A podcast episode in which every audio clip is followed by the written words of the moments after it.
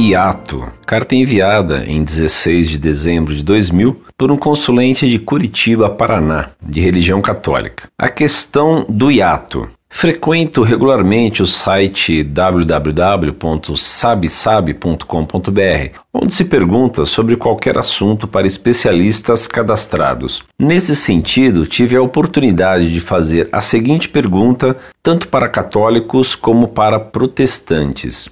Perguntei: entre a morte de Cristo e a publicação do primeiro evangelho, deu-se um hiato de 30 anos. O que existia em termos de cristianismo durante esse ato? Logo em seguida, o especialista protestante pediu-me que esclarecesse melhor a pergunta da seguinte maneira: perguntou ele, como assim em termos de cristianismo? Por favor, a pergunta precisa ser um pouco mais objetiva.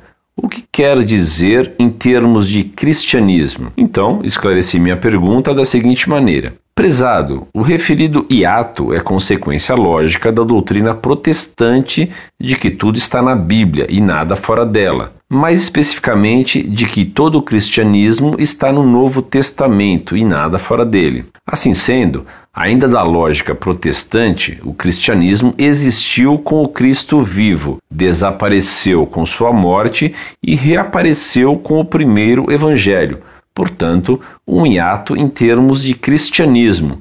Este é o sentido da pergunta. A respeito dessa pergunta, eu pude notar que todos os especialistas católicos a responderam, o que não aconteceu com os protestantes, inclusive com o que me pediu para esclarecer a pergunta. O que vocês acham dessa questão do hiato do ponto de vista da apologética?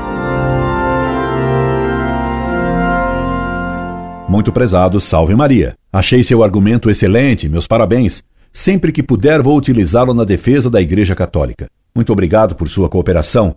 E tendo outros argumentos, mande-os para mim para me ajudar na defesa da única Igreja de Cristo, a Igreja Católica Apostólica Romana. Que Deus o recompense nesse Natal por sua excelente contribuição no desmascaramento da heresia protestante. Incorde Jesus Semper, Orlando Fedeli.